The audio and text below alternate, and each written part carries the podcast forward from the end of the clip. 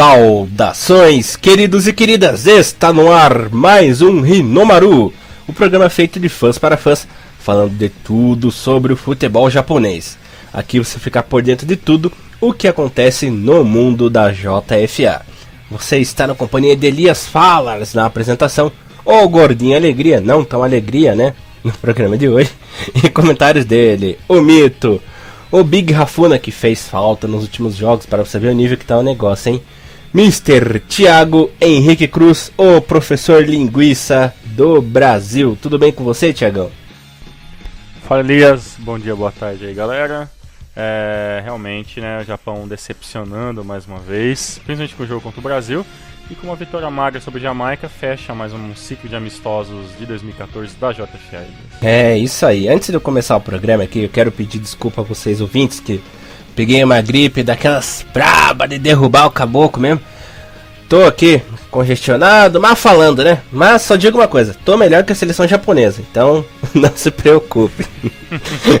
Abrindo o programa de hoje aqui, Tiagão, vamos falar aqui pro pessoal do primeiro amistoso que aconteceu no dia 10 de outubro com boas notícias, né? A seleção japonesa enfrentou a Jamaica, fez o mínimo, né? Jogou bem o primeiro tempo, mas as chances que teve de fazer gol, acabaram dando muito certo, até porque o goleiro da Jamaica, Thompson, né, resolveu fechar o gol de uma maneira que minha Nossa Senhora, né? Mas o Japão acabou vencendo por 1 a 0 o jogo que aconteceu na cidade de Niigata com um gol, na verdade, um gol contra, né, Tiagão? Tiagão vai explicar para você direitinho o que rolou na partida do dia 10.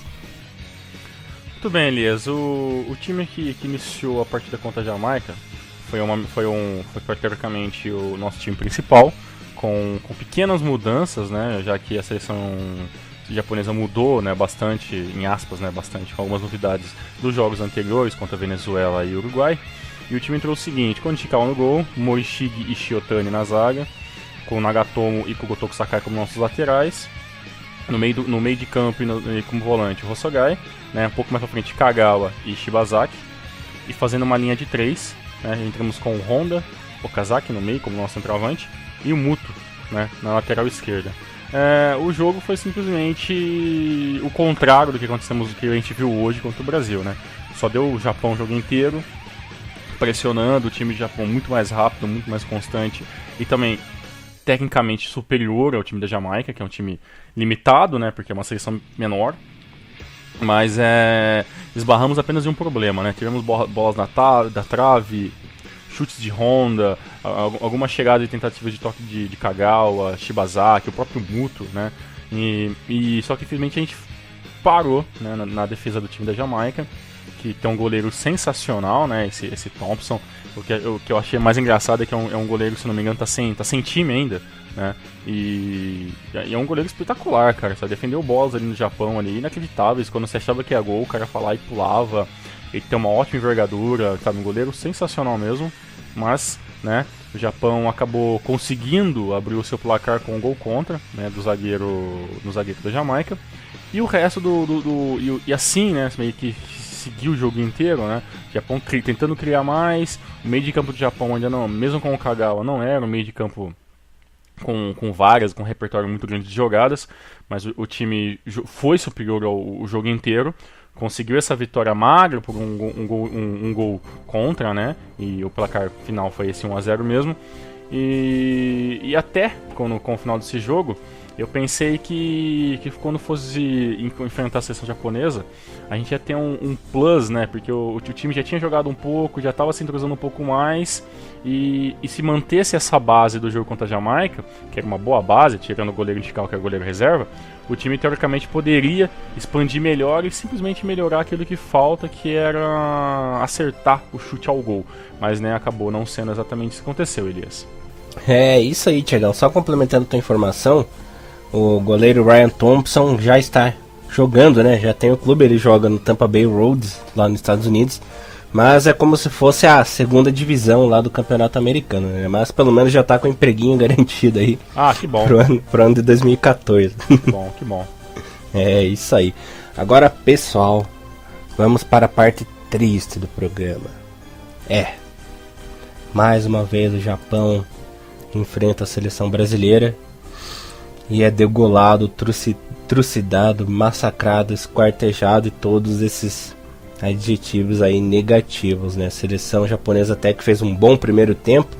Não se sabe por que o Aguirre entrou com um time misto, né? Colocando estrelas como o Honda, como o Nagatomo, como o Kakitani e o próprio Muto no banco de reservas. Não sabe por que. Deveria ter feito isso contra a Jamaica, né?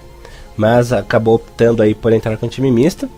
E deu no que deu, né? Quando os jogadores entraram em campo para tentar resolver alguma coisa, já tava o Brasil já tinha dominado o jogo, já tinha feito praticamente 3 a 0 e a coisa ficou feia, né? Só lembrando que o Kagawa não jogou essa partida porque teve uma, teve uma lesão, né? Ele teve uma concussão cerebral séria aí é, nos últimos meses e parece que no jogo contra a Jamaica após o término da partida ele sentiu de novo, né?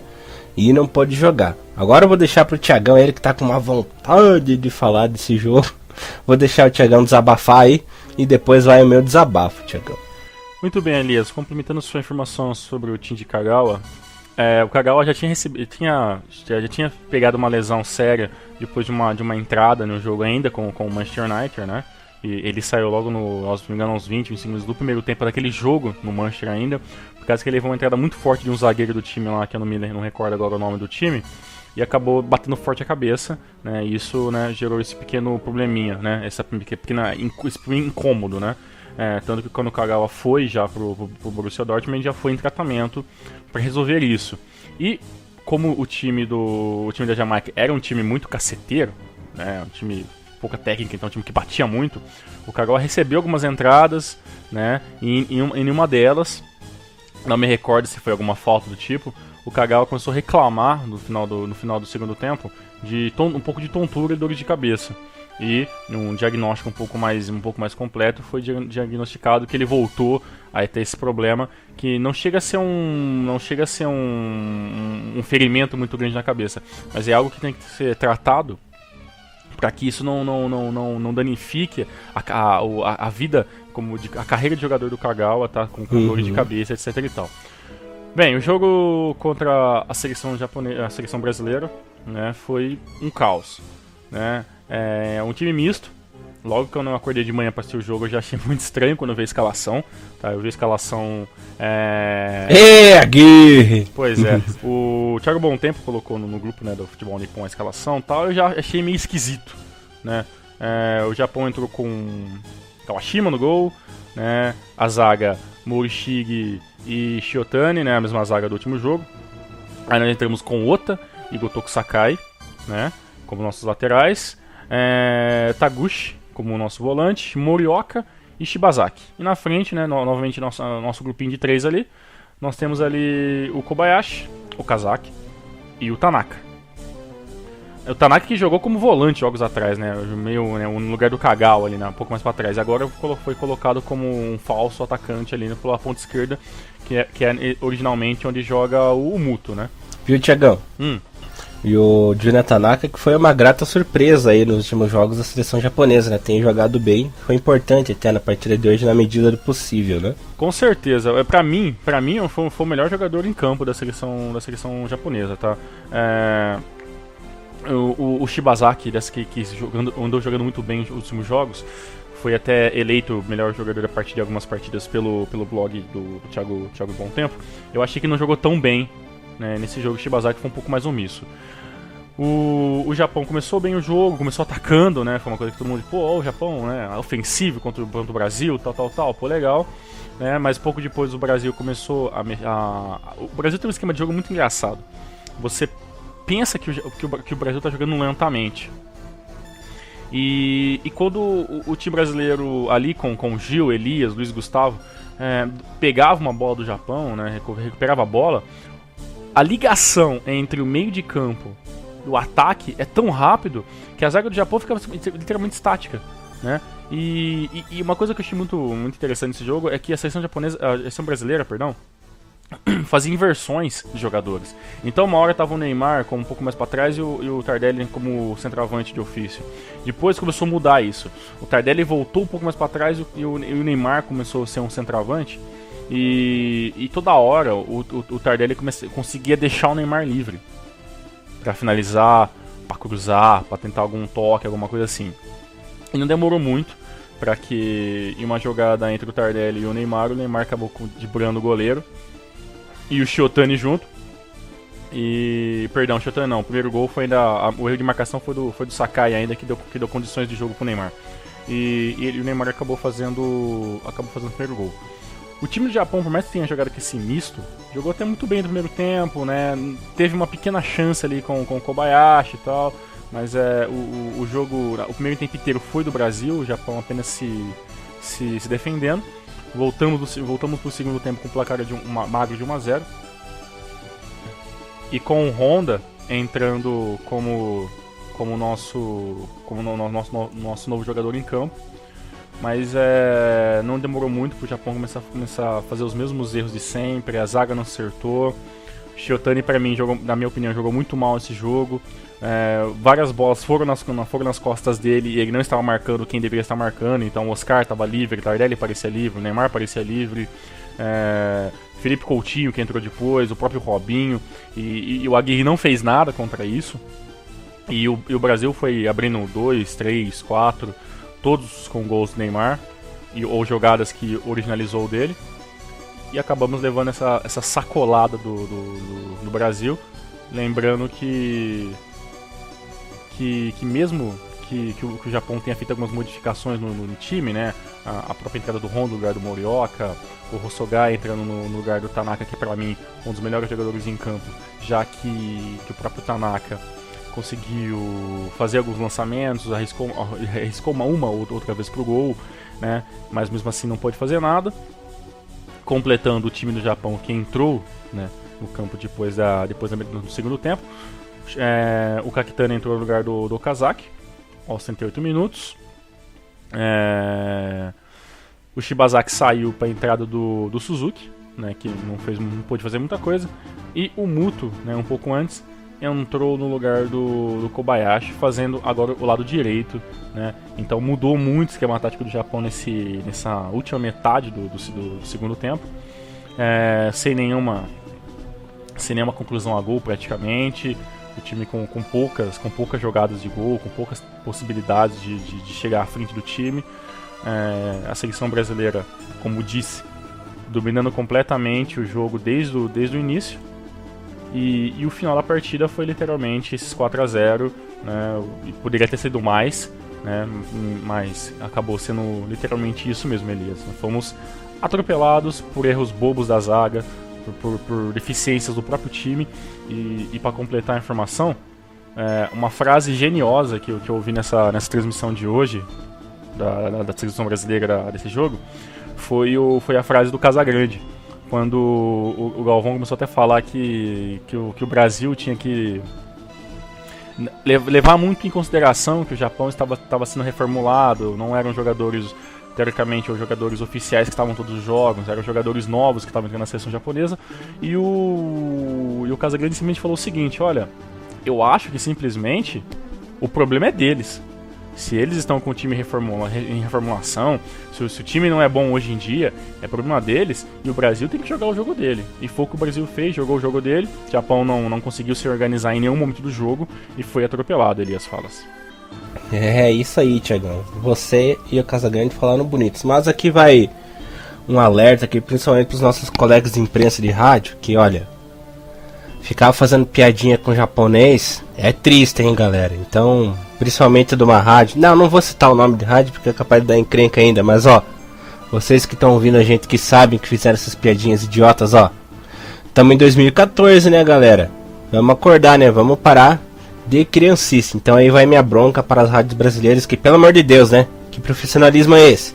Tudo bem nós, né, que fazemos o podcast aqui, é um pouco mais zoeiro, um pouco mais descontraído, mas poxa.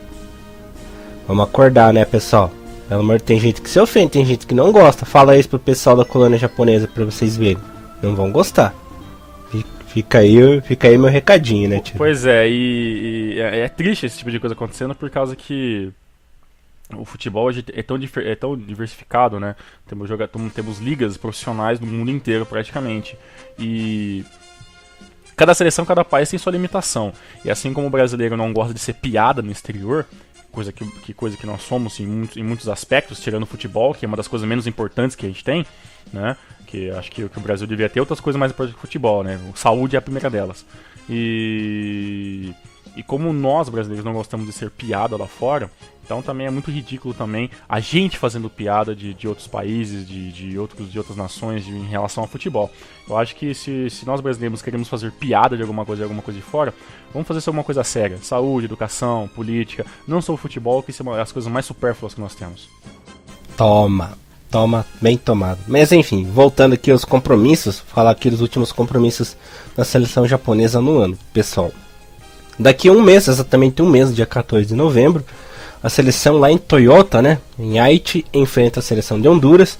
Depois, em 18 de novembro, um dos jogos mais importantes do ano, né, enfrenta a Austrália, jogando lá em Osaka. Esse já é amistoso preparatório aí para a Copa da Ásia, começa em janeiro, né.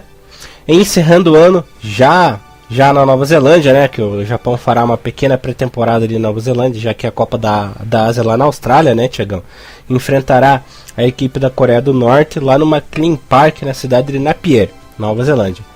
E daí no dia, já no ano que vem, né, no dia 3 de janeiro, primeiro amistoso aí também preparatório para a Copa da Ásia, é, enfrenta a seleção do Bahrein e depois os jogos da Copa da Ásia. O Japão já avisando aí o torneio continental. Tiagão, é, considerações finais aí do programa de hoje. Melias, é, os próximos dois jogos aí contra, né, contra Honduras e contra a seleção da Austrália serão aí teoricamente os últimos, acredito que os últimos jogos que o Aguirre pode fazer substituições malucas, né? É, então acho que já está na hora de, o time já devia ter começado começar a se incorporar no jogo contra o Brasil, não foi, não foi o que aconteceu. É, então eu tô ansioso até um pouco preocupado para ver como que vai ser a próxima convocação da seleção quem é que vai mudar, quem é que vai sair. Tem alguns que realmente já, já, já percebe que já são jogadores que a liga já está dando um pouco mais de chance, né? O Tokusakai, o Muto, o Shibazaki e o próprio Júlio Tanaka.